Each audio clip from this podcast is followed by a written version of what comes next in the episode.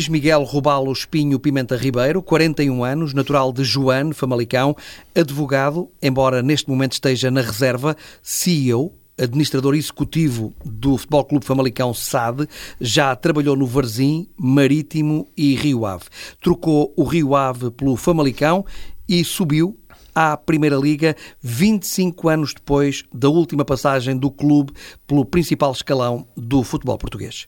Miguel Ribeiro, boa noite, bem-vindo ao Entre Linhas na TSF.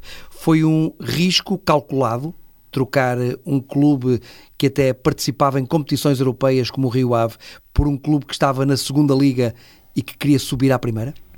Boa noite, uma honra e um, um prazer estar, eh, estar consigo na TSF.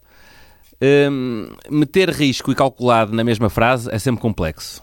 Uh, somos profissionais, vivemos de desafios, vivemos de projetos, vivemos de ambições e o que me foi apresentado foi claramente algo que valia a pena pensar e rapidamente valeu a pena decidir. Dez meses depois, felizmente, essa decisão foi uma decisão acertada. O, o Famalicão, o Famalicão há, há dez meses constituiu uma sociedade anónima desportiva, abriu essa sociedade anónima desportiva ao investimento e o investidor, o investidor que, que concretizou a operação, a Quantum Pacific, eh, traçou claramente um rumo e felizmente 10 meses depois eh, afigurou-se acertado. Por isso não foi um risco calculado deixar de ser, porque como disse é difícil ter riscos calculados, mas foi claramente um desafio que foi apresentado e em boa hora aceite. Foi apresentado por Jorge Mendes? Foi apresentado pela Quantum Pacific com o Jorge Mendes, porque de facto o Jorge, o Jorge Mendes, a Gestifoot, foram, foram, uh, foram o parceiro da Quantum na aquisição do Famalicão, uh, porque quem conhecia a Quantum Pacific era a Gestifoot e quem a trouxe foi a Gestifoot, mas foi uma operação de aquisição. A Quantum Pacific que é do israelita Idan Offer, que tem também grande parte do capital do Atlético Madrid. Sim, a, a, a Quantum Pacific é detida pelo Idan Offer e, e, a Quantum Pacific também tem 32% da SAD do Atlético de Madrid. Ou seja, a incursão, a incursão da Quantum Pacific, que é uma agência de investimento, eh, no futebol, eh, hoje resume-se à participação nas, em duas sociedades, na, na Futebol Clube Famalicão SAD e na Atlético de Madrid SAD. E qual é a percentagem que tem no Atlético? No, no Famalicão, tem 51%, com uma opção de ir até aos 85%, que será exercida. Então este senhor, Idanoffer, é que manda no Famalicão.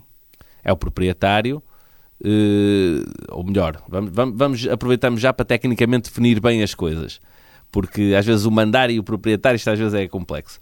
A SAD do Famalicão tem dois sócios, o clube e a Quantum Pacific.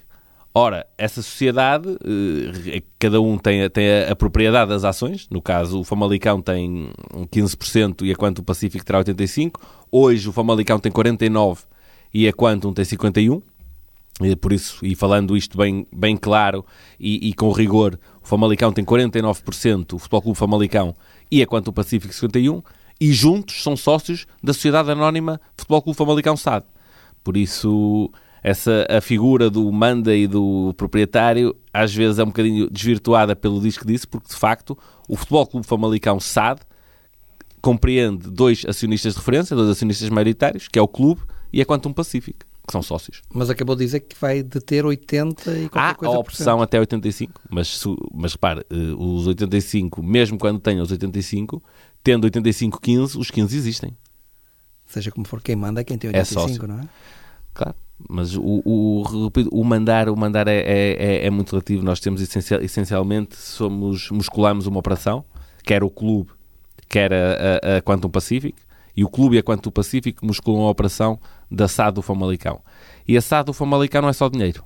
A SAD do Famalicão são pessoas, a SAD do Famalicão são uma legião de seguidores, de fãs, de adeptos apaixonados, são uma cidade por trás que nos suporta, são um conselho efervescente e pujante do ponto de vista económico, que nos dá a capacidade eh, de sermos fortes do ponto de vista corporate, são também uma estrutura profissional que entendo que forte eh, desde o primeiro dia que entramos. O Famalicão, o Famalicão opera ao nível de qualquer equipa da primeira divisão, jogando na segunda. O nosso primeiro desafio foi claramente construir um clube de primeira na segunda. E ao fim de uma semana tínhamos um clube de primeira na segunda. Tivemos que passar um ano inteiro na segunda, eh, com, com claramente com um objetivo e com o foco na primeira. Este Idanoffer vem cá muitas vezes, este investidor?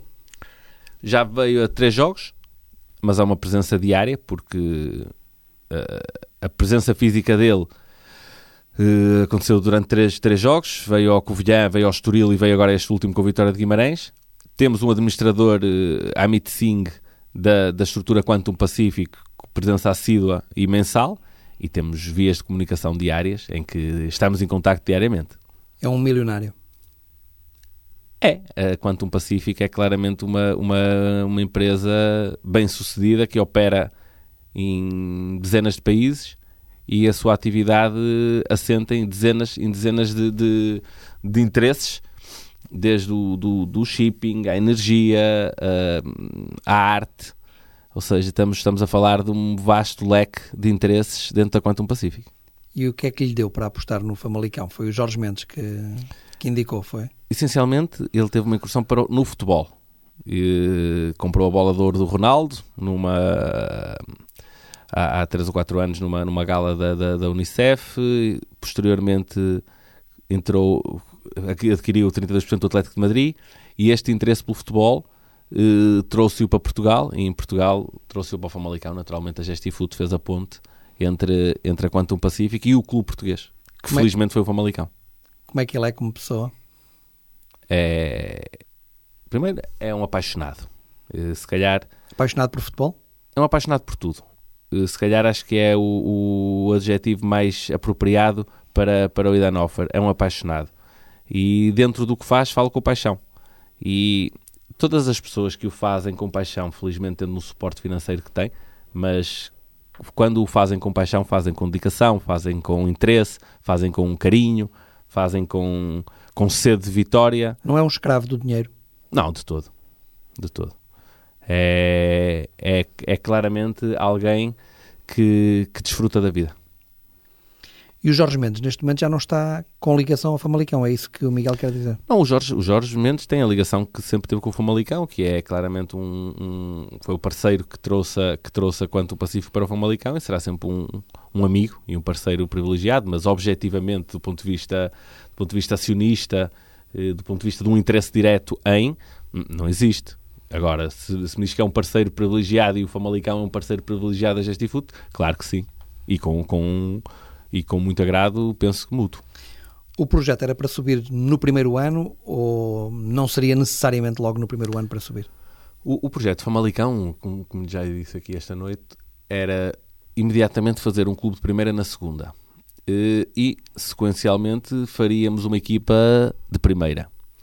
Eh, felizmente, no primeiro ano, conseguimos, conseguimos juntar tudo, porque não tínhamos um deadline, não tínhamos, uma, não tínhamos como como curto prazo o objetivo de ou sim ou sim.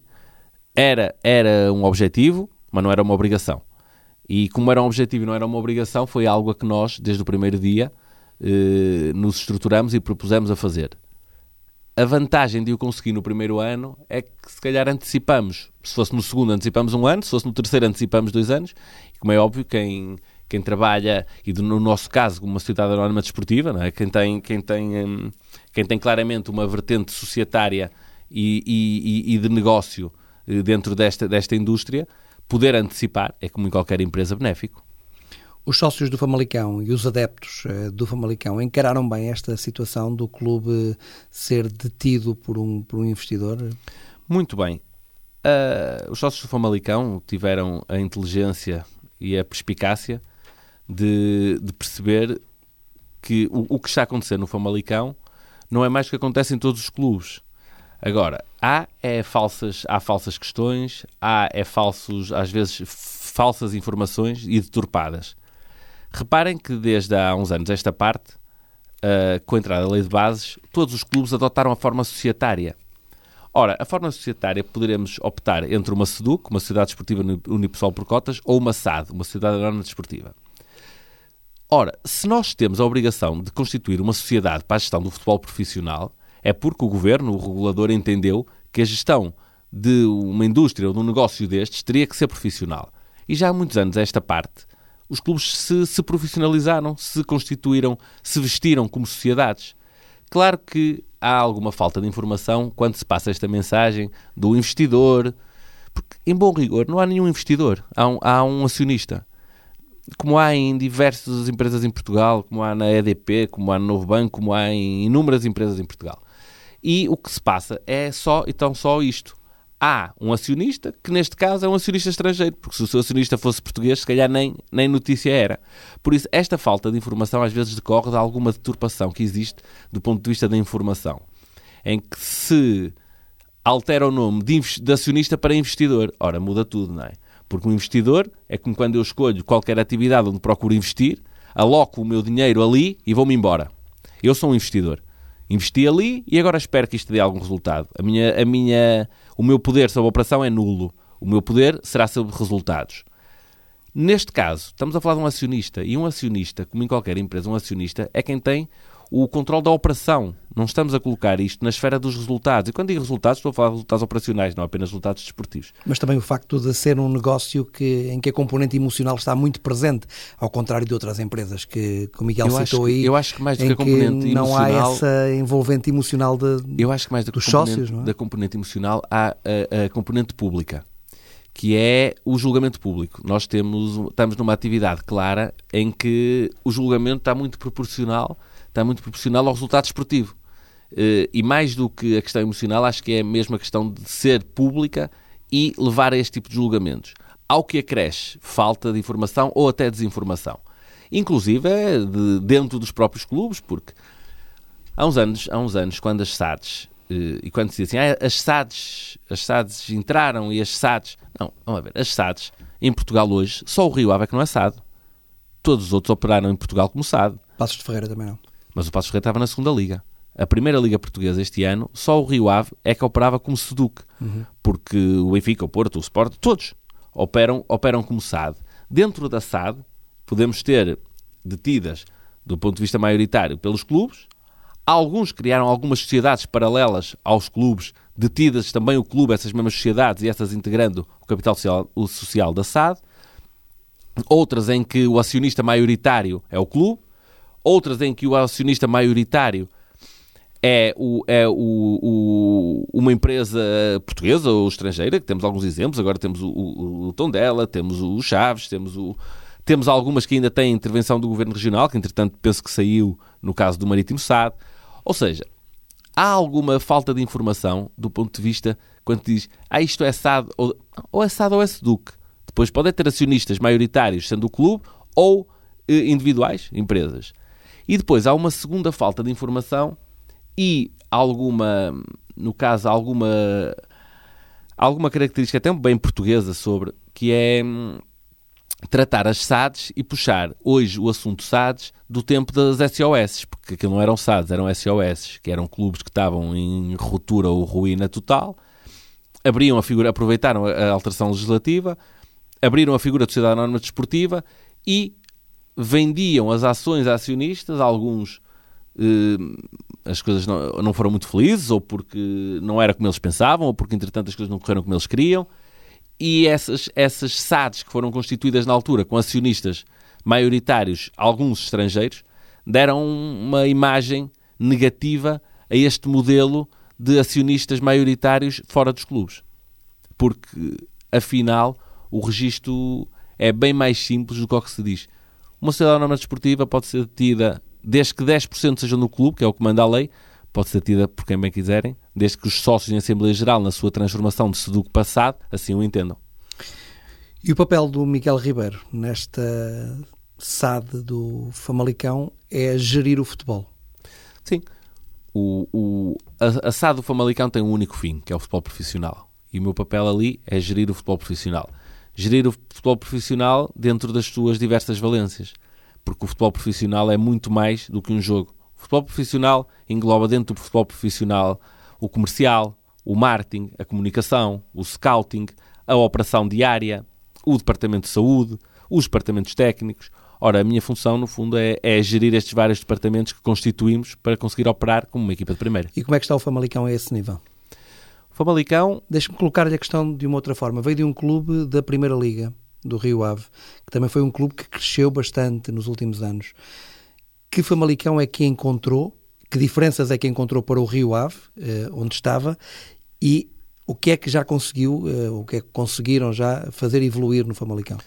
O Famalicão, numa semana, desde a minha chegada, numa semana, até porque era o meu principal propósito, não é nenhum mérito, nem, nem, nem estou daqui de alguma forma a padrinhar o meu mérito, mas era um compromisso que eu tinha com a Quantum Pacífico. Eu vou para o Famalicão, mas na primeira semana vamos fazer do Famalicão um clube de primeira.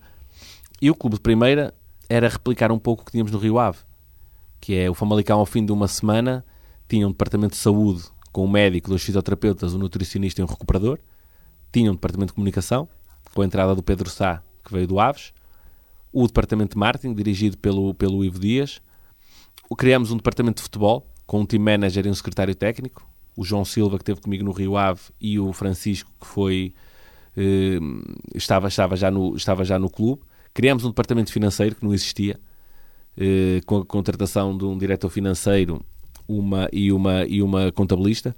Ou seja, o Famalicão, logo na primeira semana, ficou um clube de primeira. Uma estrutura, uma estrutura que vai ser reforçada ainda este verão. Vai ser reforçada, mas hoje o Famalicão tem todos os departamentos, como tem qualquer clube de primeira divisão. E o que é que vão reforçar? Vamos reforçar eh, principalmente a, a, área, a área administrativa, porque outros desafios virão. Temos um licenciamento para fazer para a UEFA, temos, temos um, do ponto de vista comercial, que também vamos reforçar a área comercial, eh, hoje temos um desafio diferente, temos um palco diferente, temos um, um, clube que vai jogar na Primeira Liga, tem 34 jogos televisionados, desses 17 serão em casa, dos 17 que são em casa, 3 são com os clubes grandes, 2 são com o Braga e com o Vitória, eh, cidades que nos são próximas, vizinhas e clubes que são grandes, porque temos um Braga e um Guimarães a 15 km de Famalicão, dois clubes que têm uma dimensão assinalável. Ora, nós não podemos com o devido respeito pela segunda liga, nós não podemos estar, apesar que estruturalmente estamos de base eh, um clube de primeira liga, mas temos que fazer aqui um upgrade porque nós rapidamente vamos deixar de jogar com o Cova da Piedade, com o Arouca, com o Estoril, com o Varzim e vamos começar a jogar com o Porto, Benfica, Sporting, Braga, Vitória. Ora, naturalmente não podemos tratar eh, por igual o que é diferente. E isso implica obras no estádio? Desde já vamos fazer uma obra, um restyling ao estádio para, para atualizarmos e cumprir os regulamentos da Liga. Estamos limitados porque brevemente vamos ter um estádio novo. Ora, o, um estádio novo é claramente uma mais-valia para nós todos, mas até o termos, eh, vamos ter que passar aqui o fazer o caminho das pedras. Mas isto é como qualquer família que faz obras em casa e até ter a casa pronta é, vai ter que ter algumas paredes abaixo. Quando é que estará pronto o novo estádio? A informação, a informação que nós temos é que em dois anos estamos a jogar no estádio novo. Fica muito longe deste estádio? É no mesmo sítio, é no mesmo sítio. O estádio vai ser, já foi apresentado, inclusive. O estádio vai ser rebaixado a 2,5 metros e meio, anulada a pista. Por isso vamos ter um estádio que foi apresentado há cerca de 5, 6 meses. Corre os seus trâmites, os seus trâmites concursais e, e, e aguardamos um desfecho a breve prazo. Então vão estar a jogar naquele estádio e ao mesmo tempo as obras Exatamente. vão um cada, sendo feitas... Um imagem do que foi feito com, com, o Marítimo durante estes anos, em que para hoje termos os barreiros eh, com a qualidade que tem. Boa Vista também. Boa Vista, com, com a qualidade que tem. Vitória de Guimarães. Não, estamos, não, não, não é nenhuma exceção. Não vai ser o primeiro, porque, repara, um estádio, um estádio é um equipamento para muitos, muitos anos ora eh, com características especiais, até do ponto de vista do ordenamento territorial com características especiais, mesmo do ponto de vista do, da, da, da, qualificação e categorização dentro da cidade. Eh, estamos a falar de uma zona desportiva. Será um Por estádio isso, com capacidade para quantos uh, espectadores? De base 7, mas há a possibilidade de o fazer crescer. E isso é suficiente, embora o Famalicão seja um clube que arrasta muita gente. Sim, o Famalicão arrasta muita gente. O estádio é um estádio que está dimensionado para o dia de hoje e é claramente a minha firme convicção que há a possibilidade, há a possibilidade de, de redimensionar este estádio para, para a ambição que o teremos quando tiver a primeira pedra. E agora também tem que construir um plantel para a Primeira Liga. Sim. Uh, a mudança da Segunda Liga para a Primeira Liga eh, cria sempre este, este transtorno, este constrangimento, que é vamos para uma divisão diferente, uh, objetivos, jogo e, e, e, e, naturalmente dimensão diferente obriga a estas, a estas, a estas mudanças. Acho que em tempo útil vamos conseguir, vamos conseguir dar uma resposta positiva. Já estão a tratar disso? Nós estamos sempre a tratar disto. Nós, em, em futebol, apesar do mercado abrir uh, o mês de janeiro e de, e de julho a 31 de agosto, uh, hoje o futebol não é como antigamente. Nós, antigamente, sentávamos na, ali em junho e íamos buscar 20 jogadores e vamos embora. Hoje o futebol português profissionalizou-se de tal forma que há plantéis que mudam um pouco de um ano para o outro, porque há cada vez mais clubes com 3, 4, 5 anos de contrato com os jogadores porque claramente a nossa principal operação é a transferência de jogadores. Uh, por isso, isso obriga a que o ano inteiro os clubes estejam a trabalhar. Uh, procuram alvos, negociam alvos, às vezes executam apenas neste momento algo que já está trabalhado e que já está, e que já está em andamento há muito tempo. Vão sair muitos jogadores? Confesso que neste momento ainda não é, não é, uma, não é um não é uma decisão que tenhamos uh, eh, 100% tomada, por isso estamos a trabalhar nesse sentido, estamos a trabalhar nesse sentido para ter um, um forte plantel e mais importante do que se vão sair muitos ou entrar poucos é, é, é que os nossos e a nossa e os nossos os nossos adeptos tenham a, o conforto e a confiança uh, de darem crédito, darem crédito a quem uh, a quem dirige a operação e, e podem estar sossegados que naturalmente vamos estar fortes. E qual será o vosso objetivo numa primeira época? Ah, os objetivos, há, há cerca de, de, uma semana na nossa festa de subida, eh, quer o, o, o Idan Offer, eu próprio falamos e falamos sempre da Europa e falamos sempre de querer mais e nunca ninguém nos perguntou, mas a Europa é já para o ano. Porque a verdade é que, claro que nós queremos mais, queremos a Europa, queremos fazer crescer cada vez mais o clube, mas temos a noção clara eh, do caminho que temos que percorrer. O clube teve 25 anos fora da Primeira Liga. Estar 25 anos fora da Primeira Liga, eh, além de tudo e mais alguma coisa, falta o que para mim é fundamental para operar a sério na Primeira Liga, que é a cultura desportiva. Cultura desportiva e nós atingiremos, a, maturidade competitiva da nossa sociedade quando, do ponto de vista da cultura desportiva, estiver instalada dentro de portas a convicção absurda que podemos ganhar todos os jogos. E essa convicção absurda que podemos ganhar todos os jogos é o que nos faz transportar essencialmente para metas de jogo. Dizer que vamos à Europa hoje, uh, em maio, e, e em abril se concretizar, ou, ou, no próximo maio se concretizar, a única mais-valia que traz é dizer, é pá, afinal o gajo tinha razão. Porque de resto não traz mais-valia nenhuma. O que de facto nos traz hoje, uh, o que nos faz, o que nos move, no ponto de vista da construção do plantel, mais do que traçar objetivos do quarto, quinto, sexto, sétimo, décimo, é construir uma cultura desportiva e dotar o nosso plantel de jogadores que percebam que esta convicção absurda que podemos ganhar todos os jogos é uma realidade. Porque se olharmos hoje para o panorama desportivo da primeira divisão, vemos que nestes últimos anos, exceto os quatro primeiros lugares, que estão tomados nos últimos 10 anos, Porto, Benfica, Sporting e Braga, independentemente da ordem dos quatro, mas os quatro primeiros lugares estão assim tomados. O quinto e o sexto lugar estiveram abertos à disputa, nestes últimos anos, de 10 clubes. Fez o Marítimo, fez o Rio Ave. Claro que o Vitória de Guimarães terá uma palavra mais forte a dizer, porque é um clube mais forte do que os outros. Mas lutou como todos os outros. Se, recordem, se recordam os últimos 4 ou 5 anos, o Rio Ave foi três vezes. E, um, e foi três vezes. O Marítimo foi, foi duas. O Aroca por lá andou. Este ano o Moreirense por lá anda. Mas não se inscreveu. Pois, e vocês isso... vão se inscrever. Ah, isso seguramente. Eu confesso que é, a UEFA ou a Federação pode chumbar o nosso licenciamento. Agora, não inscrever ou não, ao não nos propormos a licenciamentos é um, é um absurdo que eu considero intolerável do ponto de vista do futebol profissional. Porque se, se o nosso. Isso é uma crítica que está a fazer ao Moreirense eu faço uma crítica ao Moreirense e a todos os que não o fizerem. Não faço uma crítica clara ao Moreirense. Porque repara, se nós, se nós nos predispomos a uma competição, a competição tem objetivos claros e tem, e tem metas traçadas claras para, para os lugares. E algum clube consegue atingir desportivamente e na secretaria não consegue concretizá-lo, alguma coisa está errada. É inadmissível.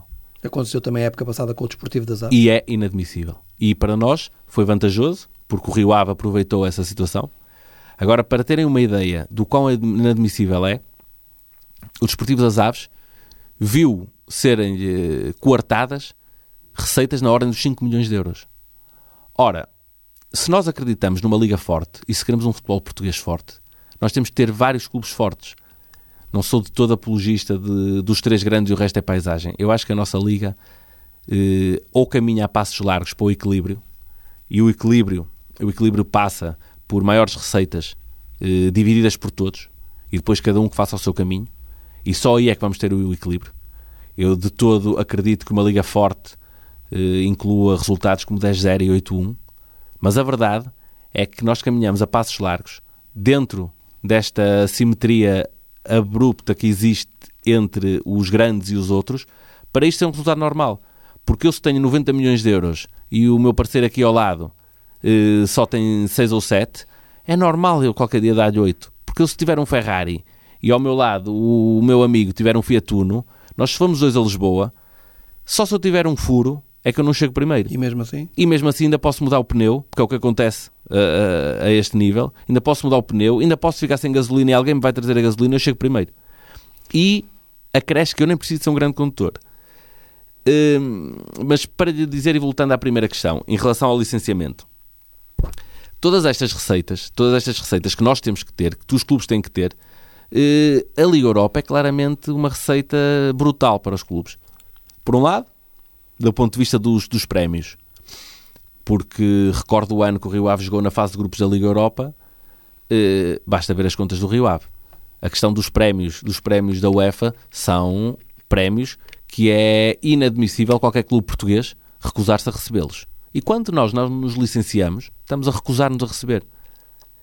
Uh, imagine, imagine abrir uma discoteca e não ter a licença para operar.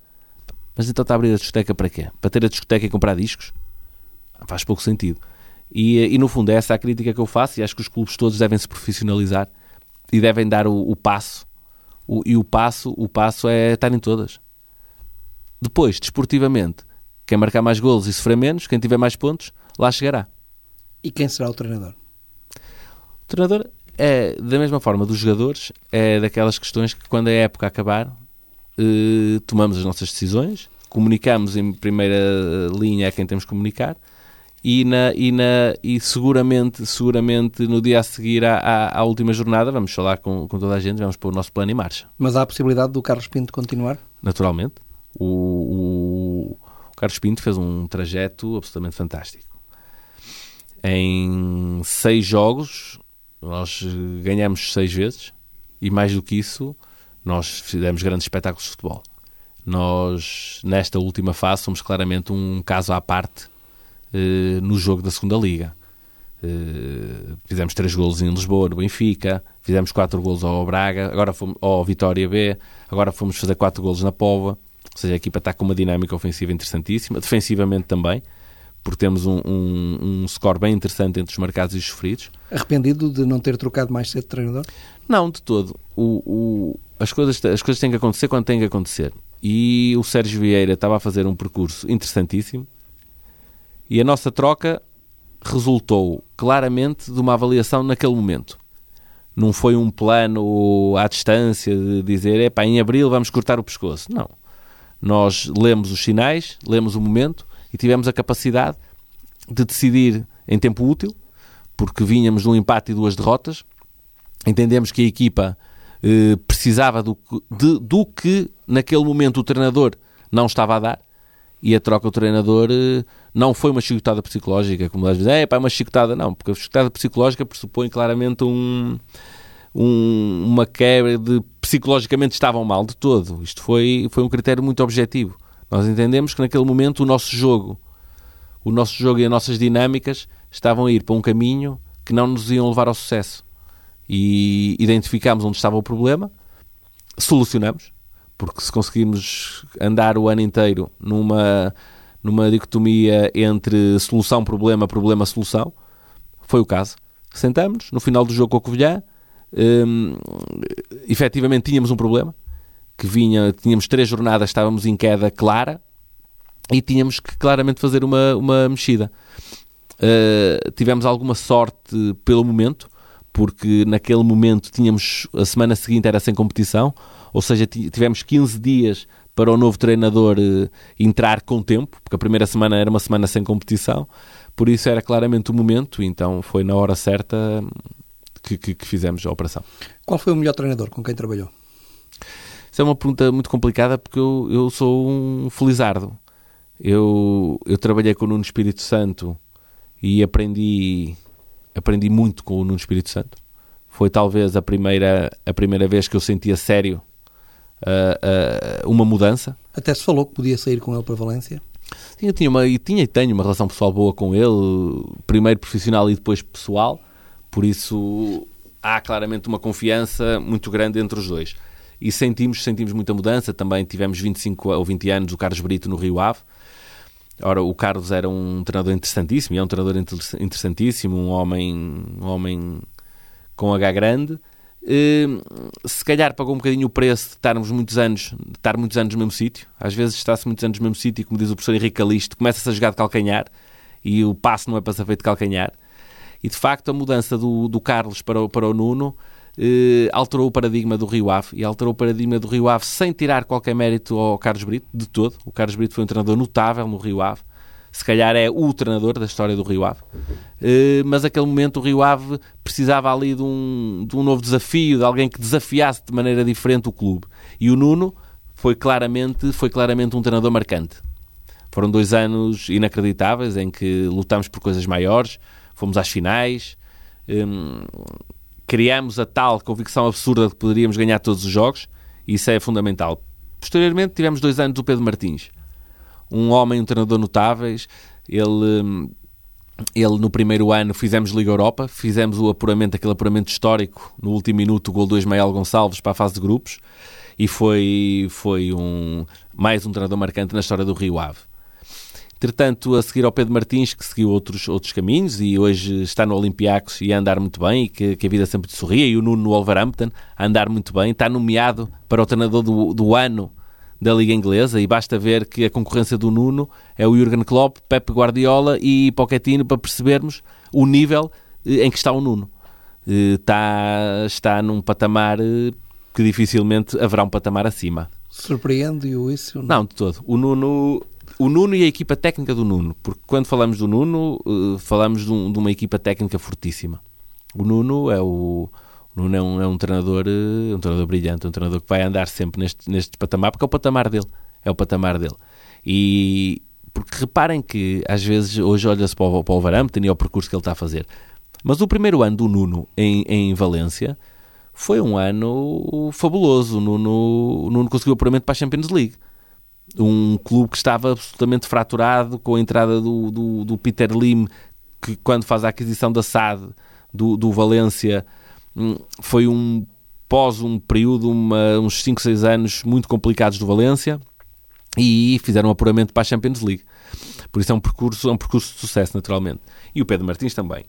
Depois, posteriormente, houve outro treinador marcante, uh, Luís Castro. É, Luís Castro, o Luís Castro num treinador só engloba, parece uma chave, uma, uma chave suíça. Tem para ali ferramentas que nunca mais acabam. Quer do ponto de vista da liderança, da organização, do plano de jogo, eh, do plano de treino. É um treinador completíssimo. Eh, do ponto de vista humano, é, é um, um extraordinário ser humano, um homem, um amigo para a vida toda. Um amigo para a vida toda. Curiosamente o Pedro Martins e o, e o Nuno também, por isso são, são privilegiados. No Rio Ave tive três treinadores que vão ser meus amigos para a vida toda. Depois Miguel Cardoso. O Miguel deu uma nuance muito gira ao, ao futebol português, um jogo, um jogo diferente em que nós conseguimos ganhar a jogar de maneira diferente. Criou uma marca, uma marca muito interessante para, para, o, para o Rio Ave, o nosso jogo. Eh, projetamos também muitos jogadores com, com, com, com o Miguel. Eh, e fez um, fez um trabalho, foi o treinador que mais pontos fez no Rio Ave e a melhor classificação de sempre. Por isso é, é, de, assinalar, é de assinalar o percurso de um treinador que foi a primeira vez que era treinador principal. E, uh, quer dizer, o Nuno também. Uh, mas o que, é, o que é interessante é que quer o Nuno, quer o Miguel Cardoso foram dois, dois treinadores que viveram alguns anos na sombra, viveram alguns anos na sombra de treinadores principais muito interessantes O Miguel Cardoso teve percursos assinaláveis com o Domingos, depois com o Paulo, com o Paulo Fonseca no Shakhtar. Gosta desse tipo de apostas? Cara, eu gosto de saber, eu acho que apostas, apostas na, na competência são, são apostas que reduzem drasticamente o risco. Mas é numa competência que poucos conhecem ainda. E isso, isso dá-lhe algum prazer especial? Não me dá prazer, dá, acredita é nisso. Uh, acredita é nisso porque um Nuno Espírito Santo, um Rui Silva que trabalha com o Nuno hoje, uh, o próprio Rui Faria que teve tantos anos com o Mourinho. Fala-se também muito de um adjunto Luís Castro. O adjunto Luís Castro, o Vítor Severino, é um, vai ser seguramente um treinador de, de referência. E porquê? Hoje... Há o exemplo de Bruno Lage, por exemplo. O Bruno Lage. Bruno Lage é um exemplo, é um exemplo notável. Reparem que os tempos mudaram. Hoje a figura dos treinadores, e quando há bocado falava do Nuno e das equipas técnicas, hoje o, o, o, treinador, mais do que um treinador, é uma equipa técnica. Hoje as equipas técnicas têm valências muito abrangentes na área do treino. Em bom rigor, nós hoje não temos treinadores adjuntos. O nós adjunto hoje temos assistentes. Deixou de ser o chega misto. Não? É? Exatamente. A figura, antigamente o treinador era o one-man show e à volta do one-man show havia uma malta que o ajudava. Hoje não, hoje temos assistentes. E os assistentes, como em qualquer, como em qualquer, como em qualquer empresa, eh, muitas vezes é o assistente que faz o bom CEO, são os assistentes que fazem os bons administradores, os bons presidentes do Conselho de Administração. E no futebol é igual. E é isso que quer para o Famalicão? Confesso que é isso que eu quero para a minha vida, que é trabalhar com pessoas competentes. Famalicão. Pronto, mas responda à minha pergunta, responda à sua pergunta, o que eu quero para o Famalicão, eu quero para a minha vida, rodear-me de pessoas competentes. Eu tive, eu, eu, eu no Rio Ave, um dos méritos que reconheço ao António Campos, entre outros, entre outros, um dos méritos que lhe reconheço foi sempre a capacidade que ele teve de procurar pessoas competentes para o rodearem. E eu, digo isto modéstia à parte, eu fui um deles, mas muitos foram. Desde o ponto de vista do médico, dos team managers, do departamento de comunicação, com o Marco Aurélio Carvalho, com o Dr. Basílio na, na, no departamento de saúde. Ou seja, eh, e aprendi isso com ele e era uma coisa que tinha, isto, tinha esta consciência, esta convicção para fazermos crescer qualquer estrutura, nós temos de ter sempre bons profissionais. Ora, e nas equipas técnicas isto funciona hoje assim. Qualquer equipa técnica de qualidade pela Europa fora tem elementos com muito, muito valor. Muito, muito valor. E às vezes eh, conhecê-los, procurá-los, identificá-los é, é uma das. É, é, um dos, é um dos desafios que temos pela frente, porque é um desafio que será bem sucedido. Porque o Nuno Espírito Santo, quando diz, o Nuno Espírito Santo foi a primeira vez que foi treinador. Pá, mas o Nuno Espírito Santo tinha muitos anos. O Nuno Espírito Santo teve muitos anos com o Josualdo. E todos os dias a trabalhar com o Josualdo eh, é claramente uma mais-valia em relação a todos os outros, estamos a trabalhar com o mestre. O, Paulo, o Miguel Cardoso, o Miguel Cardoso teve anos e anos e anos nesta ribalta de, com o Domingos, fez final da, da, da Liga Europa, eh, teve com o Carvalhal, teve com o Shakhtar, no Shakhtar com o Paulo Fonseca. Ora, estamos a falar de um fulano com um nível de instrução elevadíssimo. Por isso, é normal, é normal, é normal que o, que o, que o, que o Miguel estivesse preparado. O Pedro Martins esteve com o Colseiro no Porto. É normal que estivesse preparado. O Bruno Lage fez um caminho, fez um caminho longo desde a formação, assistente do Carlos Carvalhal, vários clubes, vários. Quando digo vários clubes, no fundo, é, é, é, é, como passar por várias empresas, apanhar o, apanhar o know-how de um, apanhar o know-how do outro, uh, errar aqui, porque nós trabalhamos muito em cima do erro. Porque repare que, até do ponto de vista da gestão, se formos à FNAC e na, montra da, na, na, na prateleira da gestão, consegue como liderar uma equipa, uma empresa de telecomunicações, uma construtora, mas nunca vai encontrar o gestão no futebol profissional propriamente dito. Hoje já há mais formações, porque isto nós funcionamos muito em cima do erro. É muito perceber qual é o caminho, definir qual é o caminho, ir errando e ir corrigindo. E, e, e, nos treinadores eu penso que também há muito disto, há muitos erros que vão sendo cometidos, porque estamos a falar de gerir homens, ninguém gera máquinas, gera homens, gera um jogo que mesmo estando preparado vai ser executado por homens, por isso este processo de crescimento, acredito que estes treinadores, esta nova vaga, que hoje parou um pouco, que hoje parou um pouco porque há muitos treinadores de muita qualidade que estão no estrangeiro, reparem que eh, eu estava no Varzim há uns anos e nós na segunda liga tínhamos o Rui Vitória em Fátima, o Marco Silva no Estoril, o Paulo Fonseca nas Aves, o Vítor Pereira no Santa Clara.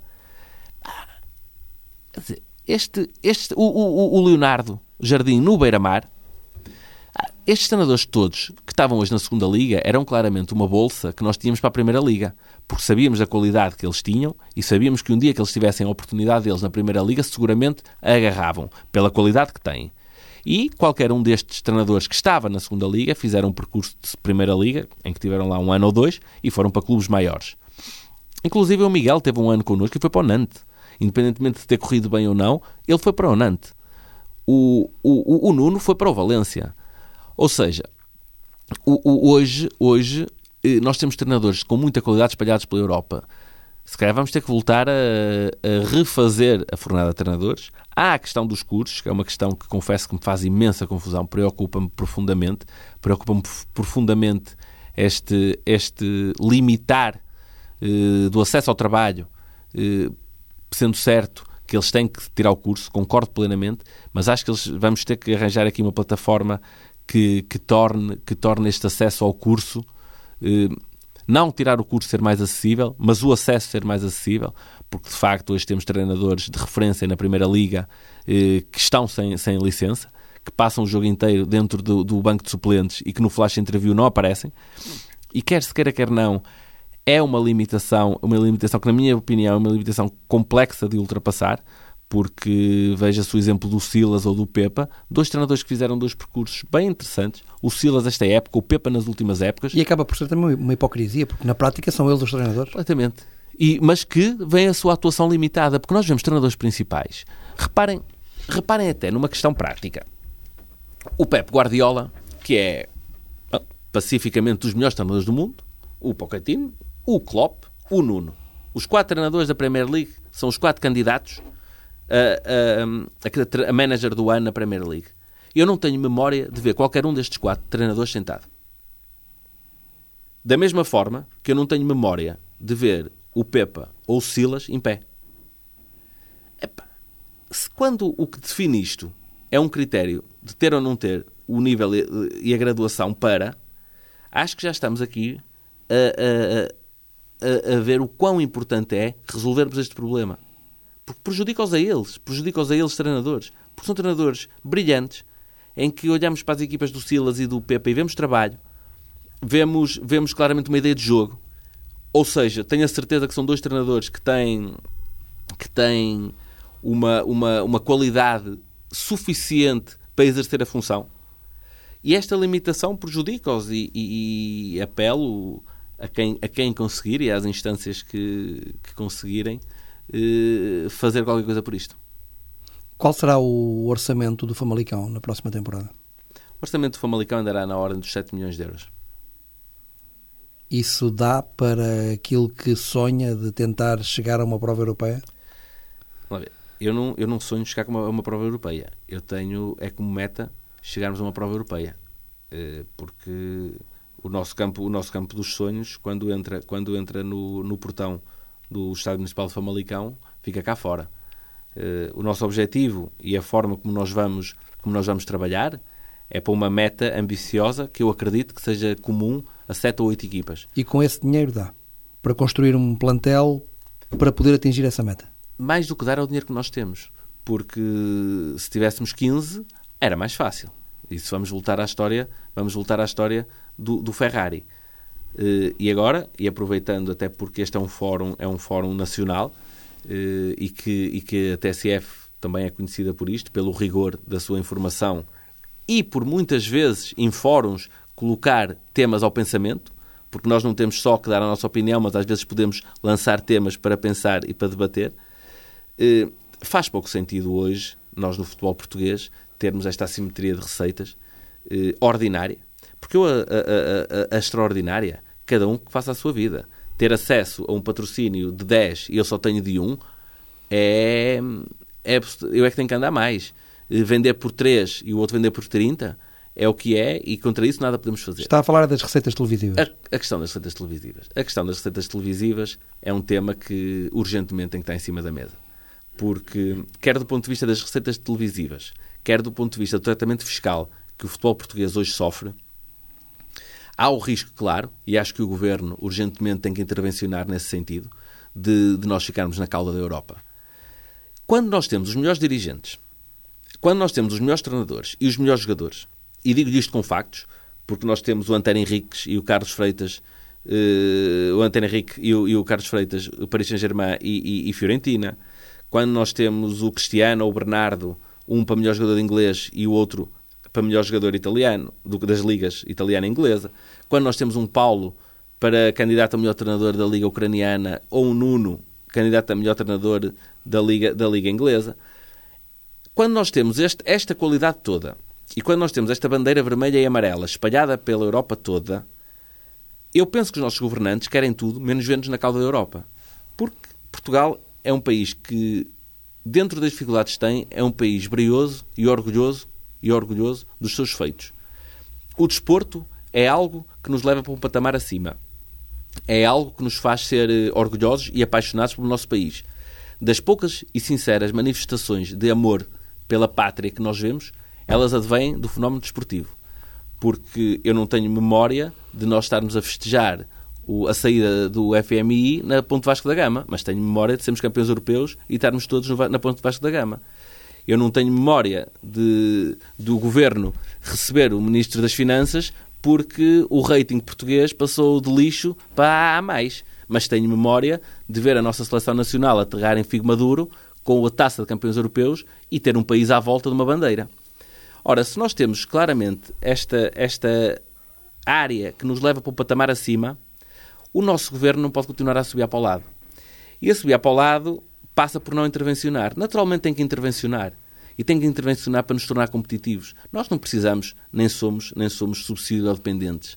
Felizmente o futebol português, pela qualidade que tem, os seus profissionais e os seus praticantes, eh, projetou-se para um patamar, se calhar acima do país. Porque qualquer um destes profissionais que eu falei representam Portugal e às vezes Portugal não os representa a eles.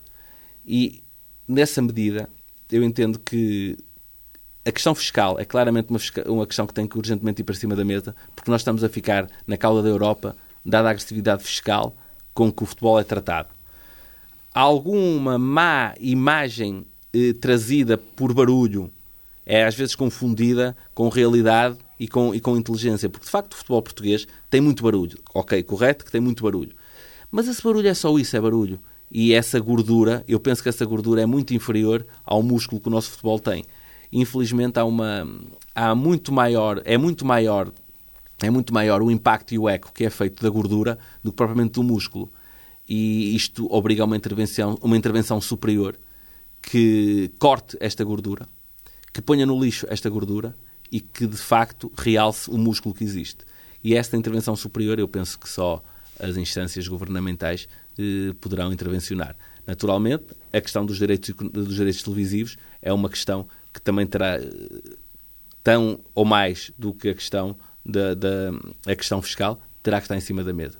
Porque quando nós temos todas as ligas de sucesso da Europa, eh, com os seus direitos centralizados, eh, com as questões bem claras e bem definidas sobre quem recebe o quê, em que matematicamente está mais que provado que toda a gente ganha mais do que o momento atual que nós vivemos, eu pergunto se nós vamos continuar a subir para o lado e cada um a lutar por si e nós a ficar cada vez mais, mais na cauda, ou se vamos olhar para os bons exemplos, segui-los, copiá-los, copiá-los e tentar ser maiores. Agora vou provocá-lo.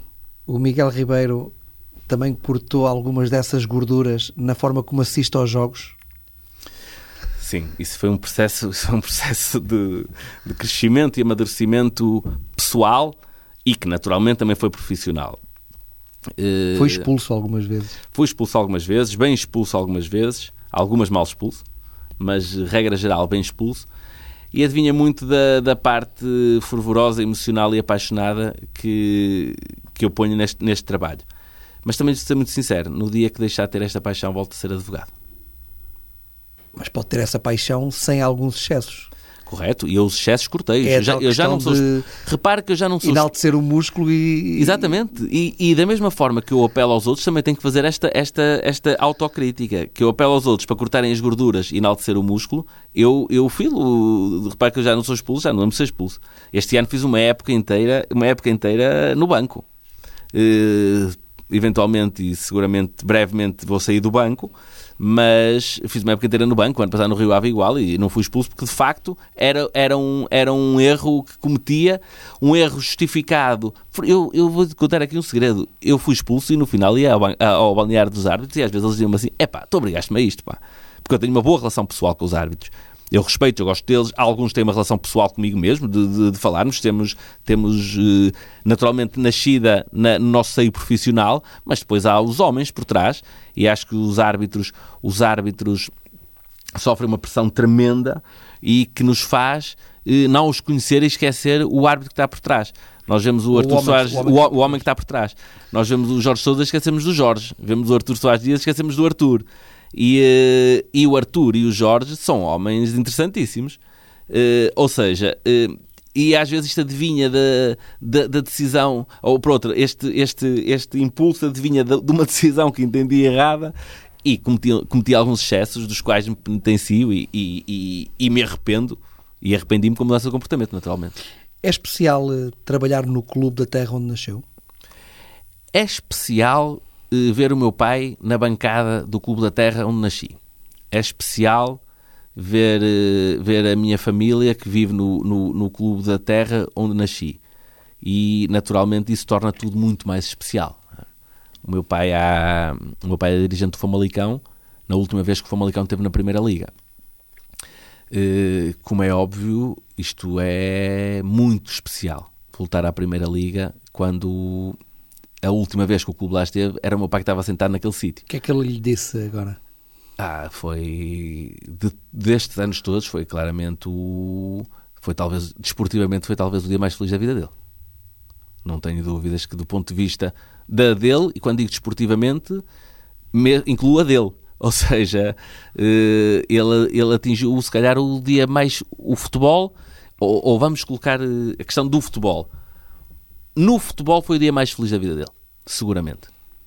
Mais até do que quando ele estava mais por dentro. Que, mais do que quando estava por dentro, mais do que quando estava no Joane, mais do que a subida da divisão do Joane, que seguramente eh, o encheu de alegria.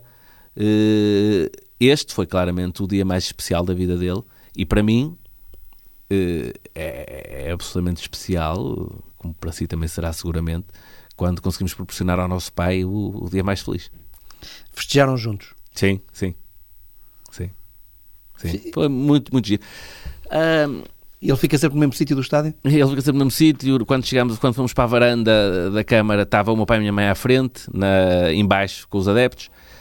Um, porque a festa do Famalicão... Entra aí um lado emocional. Entra, entra, entra, entra. Aqui entra. É... Foi, nestes anos todos, foi o único momento em que entrou um lado emocional, foi naquele dia mas acho que era impossível não entrar um lado emocional naquele dia, porque hum, aquele dia, eu penso que aquele dia, e para quem o viveu, felizmente fomos alguns milhares. Foi uma festa tremenda. Foi tremendo. Uh, quem viveu aquele dia, ou só quem viveu aquele dia, tem noção da dimensão do que ali foi feito. Porque foram milhares de pessoas e não houve o A, o B o C que festejou mais menos ou, ou assim assim. Porque foi uma. O Famalicão é o quê? Um mini Vitória de Guimarães? Uh... É mais Olha, do que isso? Eu sempre que ponho a palavra Famalicão tenho alguma aversão até mini na mesma frase. Porque Famalicão é tudo menos mini. Um... Eu não disse isto com para faltar Sim, respeito okay, okay. É tudo menos mini porque quando nós apontamos à Câmara Municipal o, o, trio elétrico que tínhamos, um trio elétrico por sinal fabuloso, em que a estrutura do Famalicão fez um trabalho brutal, porque esta foi uma festa homemade Uh, quem fez a festa foi o Ivo, foi o Pedro, montaram, montaram tudo, trabalharam o chamado 24 horas de dia e mais algumas à noite, um, e montaram sozinhos uma, uma festa que vai ficar no coração e na cabeça de milhares e milhares de pessoas, porque foi absolutamente fantástico. Claro que se me pergunta qual, é qual foi a chave daquela festa, a chave daquela festa foram as pessoas porque podemos montar tudo e mais alguma coisa e quando chegamos a um sítio não vemos lá ninguém. Ou seja, teve um lado genuíno. Um lado genuíno. Mais do que nós montarmos um concerto com o com um cantor famoso, ou nós montarmos um espetáculo de raios laser inesquecível, ou montarmos um fogo de artifício ao nível da Madeira. Foi muito à pele. Foi muito à pele. Foram as caras, foram as fotografias, foram, foram olhar para trás e ver caras, ver pessoas a chorar, ver pessoas abraçadas, ver pessoas a, que é uma das coisas que a SAD, o Famalicão, desde o primeiro dia, teve como, como lema, que é vamos tratar de quem trata de nós, cuidar de quem cuida de nós. Nós fomos aos hospitais, nós fomos aos lares, nós fomos às escolas, nós demos pizzas em Coimbra, eh, numa segunda-feira à noite em que não havia como comer, nós, eh, a mesma empresa que fornece as, as pizzas, fornece o catering à, à equipa de futebol profissional, eh, comprou mais 50 pizzas porque eram as pessoas que estavam, ou 100 pizzas, que eram as que estavam na bancada. Ou seja, é, é houve, houve e vai continuar, isso é um compromisso. Uh, cuidar de quem cuida de nós.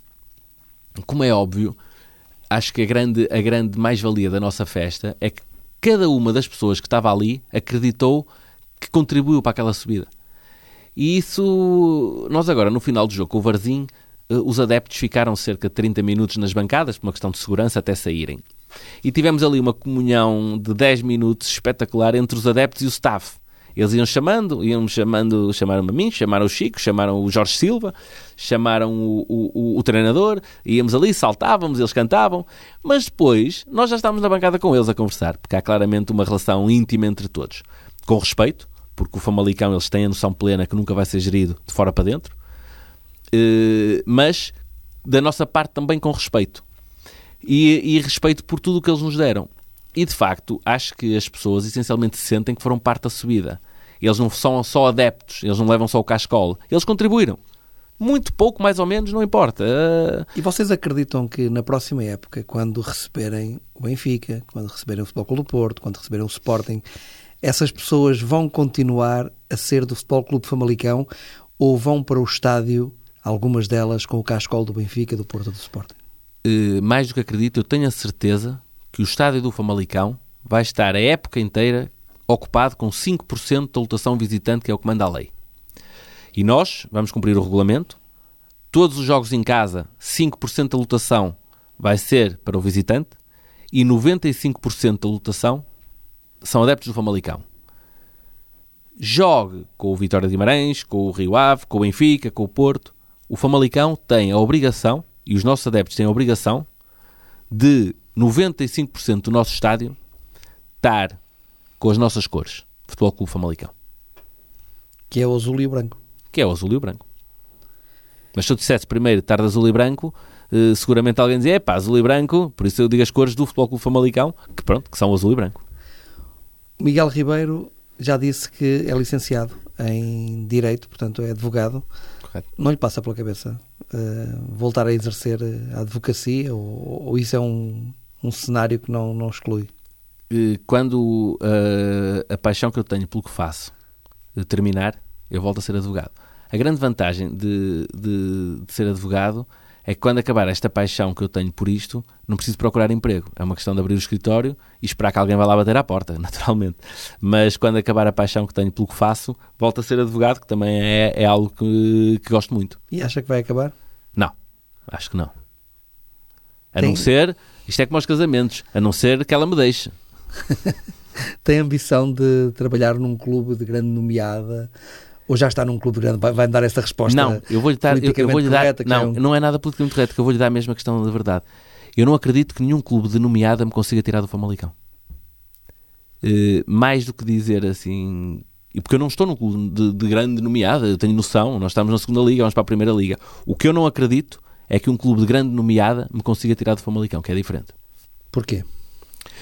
Porque está envolvido no Eu projeto? estou envolvido de uma forma com uh, uh, o clube, com a Quantum Pacific, com a minha estrutura, com o que temos para lutar, com o que temos para ganhar, com o que temos para fazer, com as pessoas que temos na bancada, com a minha cidade, com a minha Câmara Municipal, com a minha qualidade de vida de que moro, eu moro em Vila do Conde. Sou de Joane, vivia em Famalicão e trabalhava no Rio Ave, e agora trabalho no Famalicão e moro em Vila do Conde. Uh, ou seja, uh, sou um privilegiado. Tenho, um, tenho, hoje, tenho hoje uma estrutura à minha volta que lhe digo que dificilmente, dificilmente uh, alguém me conseguiria tirar daqui. Tem tempo para ter vida pessoal? Tenho tempo para ter vida pessoal. vivo numa cidade fantástica, na, na, nossa Vila do Conde, que é uma cidade que quem, quem lá, lá vive nunca mais lá sai. Uh, trabalho numa cidade onde nasci, que eu adoro, onde tenho os meus amigos, onde tenho a minha família. Uh, conheço a bancada toda. Uh, a bancada toda, uns jogavam a bola comigo à segunda-feira, outros iam comigo ao café, outros jantamos à sexta-feira, as primeiras sextas-feiras do mês. Conheço toda a gente. Os que eu não conheço, que são mais velhos, são amigos do meu pai e conhecem por isto e acompanhavam o Rio Ave. O Famalicão tinha muitos adeptos do Rio Ave por minha causa, porque eu depois se mudasse para outro sítio eles calhariam, porque eram meus amigos, eram amigos da minha família, eram amigos do meu pai. Ou seja, há tanta coisa, há tanta coisa que o dinheiro não paga que é tão difícil alguém me tirar daqui. O que é que gosta de fazer para além do futebol? Boa pergunta. Gosto, gosto de jantar com os amigos, gosto de conversar com os amigos, gosto de viajar, uh, gosto de estar com o meu filho, é o que eu mais gosto de fazer, é estar com o meu Vasquinho. Quantos anos tem? 5 uh, anos, faz agora 6, dia 21 de junho. Gosto, gosto, adoro ir ver futebol ao estrangeiro. Adoro ir ver futebol ao estrangeiro com um grupo de amigos. Tem jeito para jogar a bola, ele? É como o pai, gosta, mas joga pouco. É como o pai. Dá assim, gosta fazer uns remates fortes, mas depois tem muitas dificuldades. Uh, mas também ele tem tempo, mas se quiser, seria, seria um gosto ele ser, ele ser jogador de futebol. Uh, mais do que ser jogador de futebol, seria um gosto ele andar no futebol. O futebol é uma escola de vida espetacular. Mesmo a questão daquela rapaziada que joga nas academias e que joga, e que joga nos clubes de formação. Aprecio muito a forma como os jovens, como os jovens, como os jovens vivem eh, naquele, naquela, naquela sociedade. A forma como eles mais se arranjam, porque fisicamente estão mais, estão mais jeitosos, estão ali, gostam de tratar do cabelo, vestem melhor, vão para a escola, têm ali aquele grupo, depois metem-se com as miúdas e tal. O problema às vezes são os pais. O problema às vezes são os pais, e principalmente quando os pais projetam nos filhos o que não foram. Uh, isso é um, isso era tremendo, isso, isso é claramente, mas penso que isso é no Famalicão, no Rio Ave, no Benfica, no Porto, em todo lado. Há pais que acham que os filhos vão salvá-los. É claramente um, é claramente um problema. Agora, a saúde com que os jogadores vivem na formação, a forma como eles são amigos, como eles compartilham as, as saídas, eh, como eles compartilham as vidas, o, o, os amigos que fazem. Porque eu sou, confesso que sou muito, eu sou muito de bandeira amigos. Eu acho que, acho que esta vida faz todo sentido com família e amigos. Porque isto, isto sozinhos não tem piada nenhuma. Agora, com família e amigos, isto é, é divertidíssimo. E os jogadores têm acesso, e a malta da formação tem acesso. Olha, tem logo direto 25 amigos que gostam das mesmas coisas, jogam e gostam de futebol e têm um interesse em comum. Eu hoje Uh, os nossos grupos de amigos, tenho grupos de amigos da minha vida toda, de, desde que nasci, os meus amigos de Joane, desde os amigos do liceu. Depois no futebol, uh, criei amigos espetaculares que vão ser amigos para a vida.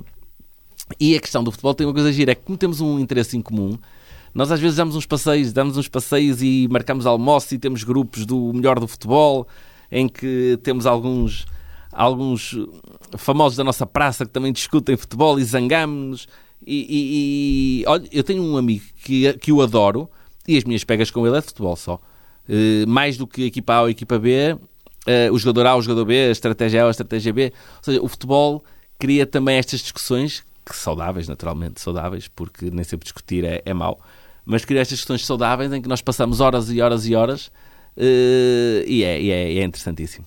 Também sei que é um bom garfo. Sim, gosto, gosto de comer bem. Mas não gosto de comer sozinho. Gosto de comer bem com gente. Não gosto de, de almoçar e de jantar sozinho. Almoçar e jantar sozinho, não, não. Prefiro hum, sempre com gente. Famalicão é uma boa zona. Famalicão é uma boa zona. O Norte é uma boa zona. Este meio do futebol é um meio muito propício e apto a, a isto. Eh, já não faço há algum tempo, mas tenho algumas saudades das tertulas com o meu amigo Henrique Alisto, que eram, eram tão giras com tantos treinadores e que falávamos tudo e de todos. Em casa dele. Em casa dele. Muitas vezes em casa Sim, dele. em casa dele.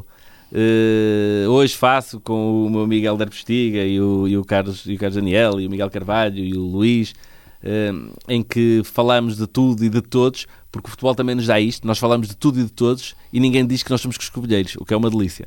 Porque nós vamos para a vida real e a malta diz: é pá, os gajos só falam de uns e de outros, pá, os gajos são os coscovilheiros. Vamos para o futebol, nós falamos de tudo e de todos, mas é interessante e não é coscovilhice, por isso é um, é, um, é, um mundo, é um mundo muito interessante.